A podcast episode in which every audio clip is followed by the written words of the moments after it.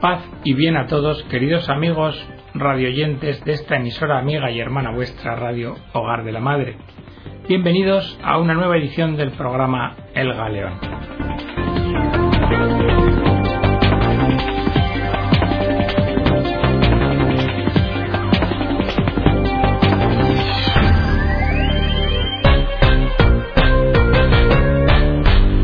En la edición de hoy vamos a precisar algunos aspectos concretos de la doctrina de la Iglesia Católica sobre ética o moral sexual a la luz de la revelación. Y lo vamos a hacer con motivo de la notificación que la Congregación para la Doctrina de la Fe ha hecho con ocasión de la publicación del libro Just Love, a Framework for Christian Sexual Ethics de la hermana Margaret A. Farley, perteneciente a las Hermanas de la Misericordia de las Américas, y tras la reiterada, parece ser, desobediencia de ésta a corregir los graves errores doctrinales contenidos en su libro. Y en primer lugar, la congregación empieza con el papel del magisterio de la Iglesia. Dice la congregación, la autora no entiende correctamente el papel del magisterio de la Iglesia, que es expresión de la autoridad de los obispos para enseñar en comunión con el sucesor de Pedro, que guía a la Iglesia a una comprensión siempre más profunda de la palabra de Dios, que se encuentra en la Sagrada Escritura y que es transmitida fielmente por la tradición viva de la Iglesia. Sor Farley trata argumentos de carácter moral ignorando la enseñanza constante del magisterio, y cuando ocasionalmente lo menciona, lo trata como si fuera una opinión más. Y tal actitud no se puede justificar, aun dentro de la perspectiva ecuménica que ella misma dice que quiere promover. Sor Farley revela también una comprensión defectuosa del carácter objetivo de la ley moral natural, prefiriendo argumentar en base a condiciones sacadas de ciertas corrientes filosóficas o de su propia comprensión de la experiencia contemporánea, siendo que tal enfoque no está de acuerdo con la auténtica teología católica. Pero vamos a tratar ahora problemas específicos, errores y ambigüedades del libro. Primero, sobre la masturbación. Escribe Sor Farley. La masturbación generalmente no implica ningún problema de carácter moral.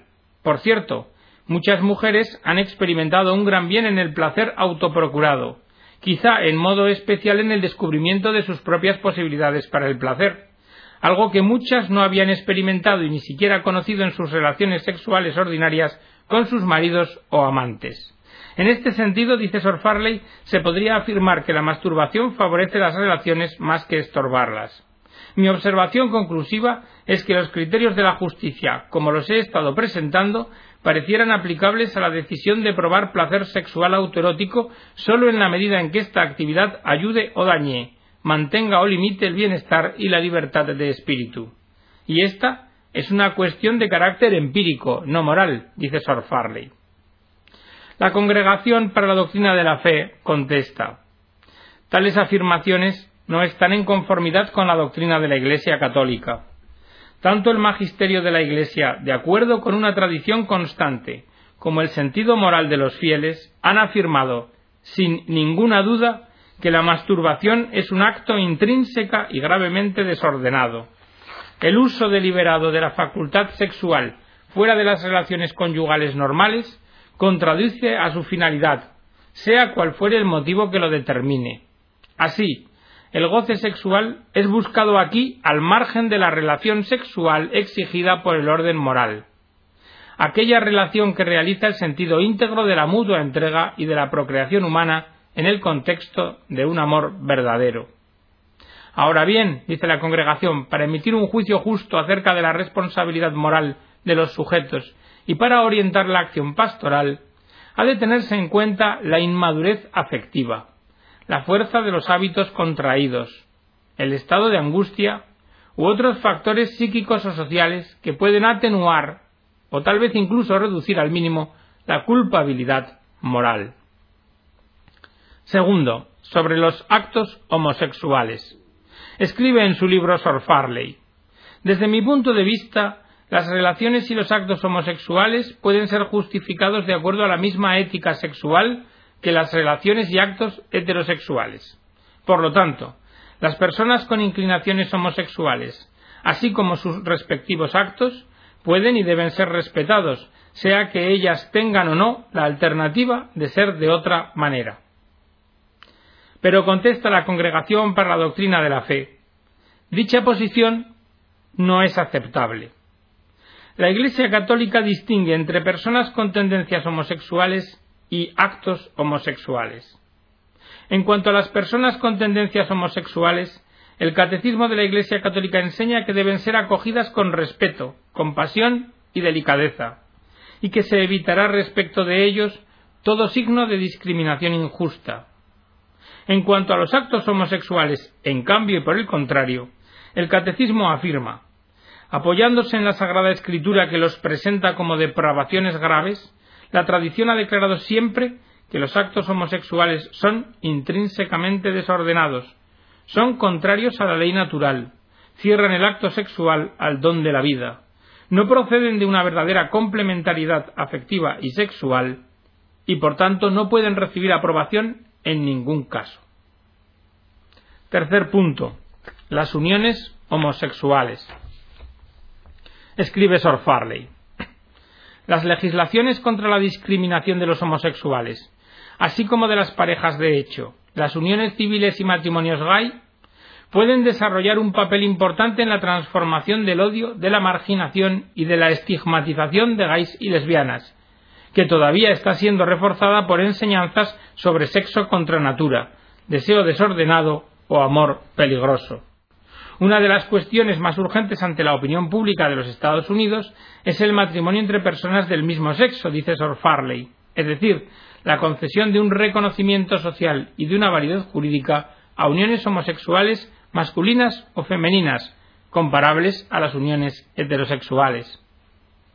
Frente a esto, la Congregación para la Doctrina de la Fe recuerda que la posición que sostiene Sor Farley es contraria a la enseñanza del magisterio. La Iglesia enseña que el respeto hacia las personas homosexuales no puede en modo alguno llevar a la aprobación del comportamiento homosexual ni a la legalización de las uniones homosexuales. El bien común exige que las leyes reconozcan, favorezcan y protejan la unión matrimonial como base de la familia, como célula primaria de la sociedad. Reconocer legalmente uniones homosexuales o equipararlas al matrimonio significa no sólo aprobar un comportamiento desviado y convertirlo en un modelo para la sociedad actual, sino también ofuscar valores fundamentales que pertenecen al patrimonio común de la humanidad. La Iglesia no puede dejar de defender tales valores para el bien de los hombres y el de toda la sociedad. Para sostener la legalización de las uniones homosexuales no puede invocarse el principio de respeto y no discriminación de personas.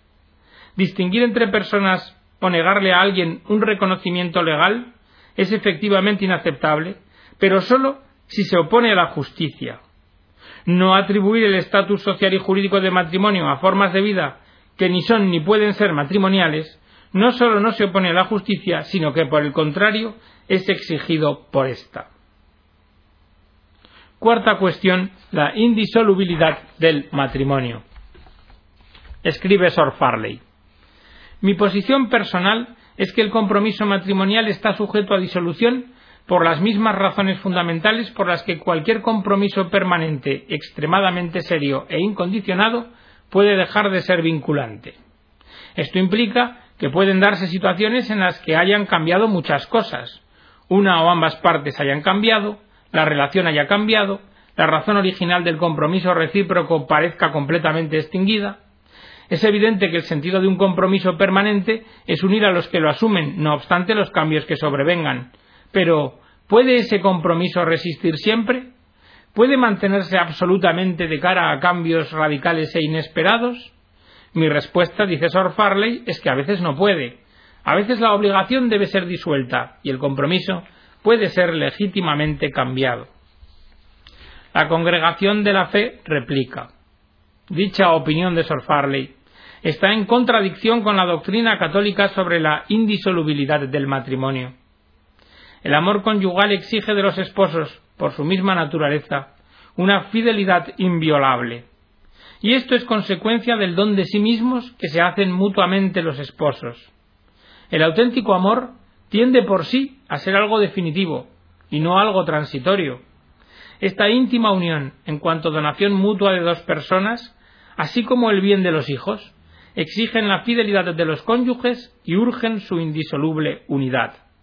Su motivo más profundo consiste en la fidelidad de Dios a su alianza, de Cristo a su Iglesia. Por el sacramento del matrimonio, los esposos son capacitados para representar y testimoniar esta fidelidad. Por el sacramento, la indisolubilidad del matrimonio adquiere un sentido nuevo y más profundo. El Señor Jesús insiste en la intención original del Creador, que quería un matrimonio indisoluble, y deroga la tolerancia que se había introducido en la ley antigua. Entre bautizados, el matrimonio rato y consumado no puede ser disuelto por ningún poder humano ni por ninguna causa distinta de la muerte. Quinta cuestión. El divorcio y las nuevas nupcias. Escribe Sor Farley.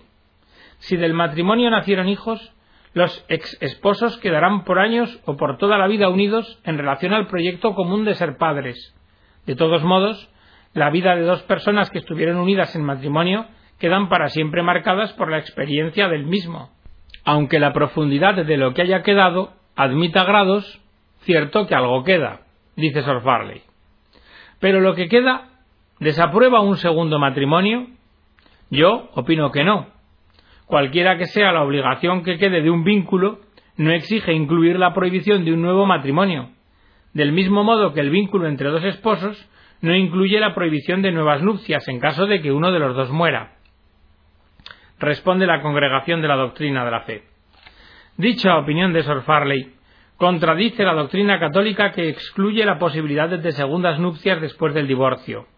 Hoy, son numerosos en muchos países los católicos que recurren al divorcio según la ley civil y que contraen también con la ley civil una nueva unión.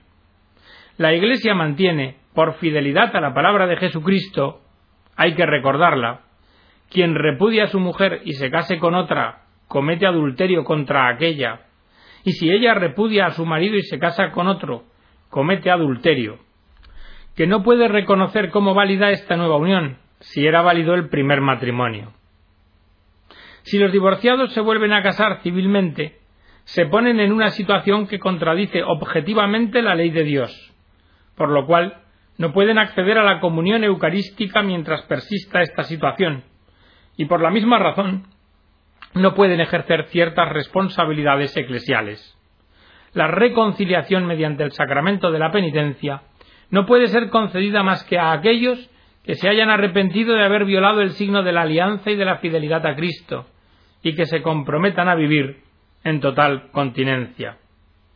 Termina la Congregación para la Doctrina de la Fe lamentando profundamente que un miembro de un instituto de vida consagrada, Sor Margaret Farley, haga afirmaciones que están en contraste directo con la doctrina católica en el ámbito de la moral sexual.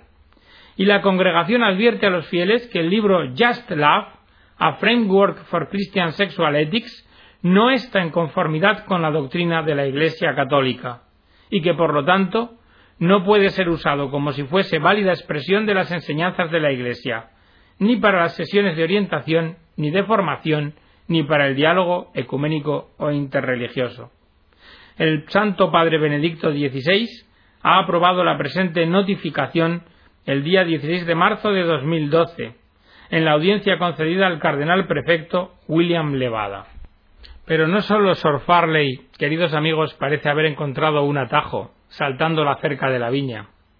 Así encontramos en Vatican Insider que se acabó la espera, ha llegado el momento de pasar a la acción. Y esto parece que lo han pensado 161 sacerdotes y diáconos de la Archidiócesis de Freiburg, en Alemania, que han declarado vía web que dan con regularidad la comunión incluso a las parejas de divorciados que se han vuelto a casar. Los sacerdotes, que representan nada menos que un séptimo del clero de Freiburg, declararon en su manifiesto que están completamente conscientes de violar la postura de la Iglesia católica. Ellos dicen, con nuestra firma expresamos que en nuestra actividad pastoral en relación con los divorciados que se han vuelto a casar, nos dejamos guiar por la misericordia. Y citan el principio salus animarum suprema lex, esto es, la salvación de las almas es la ley suprema. Y yendo en contra de los dictámenes de la Iglesia, escriben estos párrocos. Tenemos en consideración la decisión consciente de las personas involucradas y la situación de vida real que deriva de ello. En nuestras comunidades, los divorciados que se han vuelto a casar comulgan y reciben los sacramentos de la reconciliación y de la unción de enfermos, y todo con nuestra aprobación. Todos los que han contraído segundas nupcias forman parte de los consejos parroquiales y están activos en la catequesis y demás actividades comunitarias. Sin embargo, la Archidiócesis de Freiburg indicó en una nota que la iniciativa de los sacerdotes, por una parte, ha sido multiplicada por los medios de comunicación y, por otra parte, no es ni útil ni constructiva. Y que si un sacerdote puede tomar en conciencia una decisión responsable y fundada en algún caso concreto, no es posible de ninguna manera adoptar una praxis general e indiferenciada que vaya en contra de la doctrina de la Iglesia católica. Pero también el Papa Benedicto XVI se ha pronunciado sobre la situación de los divorciados vueltos a casar por las leyes civiles. ¿Qué ha dicho el Papa sobre esta materia? Que todos sabemos que este es un problema particularmente doloroso, el de las personas que viven en situaciones en las que son excluidas de la comunión eucarística. Y naturalmente también es doloroso para los sacerdotes que quieren ayudar a estas personas y que este es un verdadero problema. Pero que ninguno de nosotros tenemos la receta para ello, en parte porque las situaciones son siempre diferentes. Diría que es particularmente dolorosa, dice el Papa, la situación de los que se casaron por la Iglesia, pero no eran realmente creyentes, y lo hicieron por tradición. Y luego, encontrándose en una nueva boda no válida, se convierten, encuentran la fe y se sienten excluidos por el sacramento. Este es realmente un sufrimiento grande. Y cuando era prefecto de la Congregación para la Doctrina de la Fe, invité a muchas conferencias episcopales y a especialistas a estudiar este problema, el de un sacramento celebrado sin fe. No me atrevo a decir si realmente se puede encontrar aquí un motivo de invalidez, porque en el sacramento faltó una dimensión fundamental. Personalmente yo lo pensé, pero con las discusiones que hemos tenido he comprendido que el problema es muy difícil y que hay que profundizar en él aún más. Dada la situación de sufrimiento de estas personas, es necesario profundizar en ello. No me atrevo ahora a dar una respuesta. En cualquier caso, me parecen muy importantes dos aspectos. El primero, que aunque no puedan recibir la comunión sacramental, ellos no están excluidos del amor de la Iglesia y del amor a Cristo. Una Eucaristía sin la comunión sacramental inmediata Cierto que no es completa y que falta algo esencial. Sin embargo, también es verdad que participar en la Eucaristía sin la comunión eucarística no es lo mismo que nada. Implica estar siempre comprometido con el misterio de la cruz y la resurrección de Cristo. Siempre es participación en el sacramento, en su dimensión espiritual y neumática, también en su dimensión eclesial, aunque no estrictamente sacramental. Y puesto que es el sacramento de la pasión de Cristo el Cristo doliente abraza de modo particular a estas personas y se comunica con ellas de otro modo, y sufre por ellos, y sufre con ellos.